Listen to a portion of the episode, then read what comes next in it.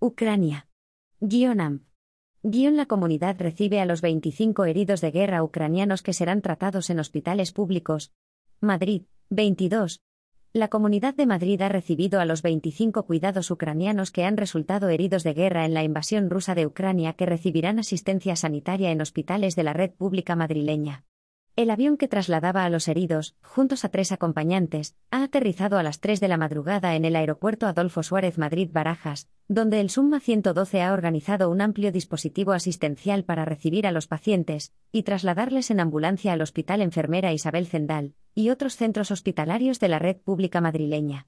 14 de ellos, los que presentan cuadros más graves, serán tratados principalmente en los servicios de traumatología de varios hospitales públicos, con alto grado de resolución. Verónica Real, supervisora del Summa 112, ha explicado que se ha trasladado a 14 combatientes ucranianos de entre 30 y 40 años que han llegado estables, si bien tendrán que recibir tratamientos complejos y cirugías. La mayoría de ellos presentaba lesiones perceptibles a simple vista como mutilaciones en diferentes partes del cuerpo, pero también alguno sufría lesiones internas de alta complejidad.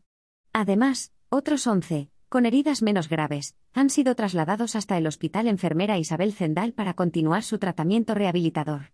Llama la atención la situación psicológica en la que vienen todos los pacientes, con un deterioro emocional importante, ha explicado la responsable del Summa 112.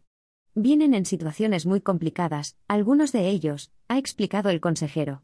En un primer momento estaba previsto que viajaran 37 heridos, atendiendo así a la petición que ha realizado al Ejecutivo Regional el Ministerio de Sanidad, pero el cuadro clínico de inestabilidad que presentaban ha impedido que lo hicieran finalmente ya que precisan de un transporte especial medicalizado, han precisado fuentes de la Consejería de Sanidad.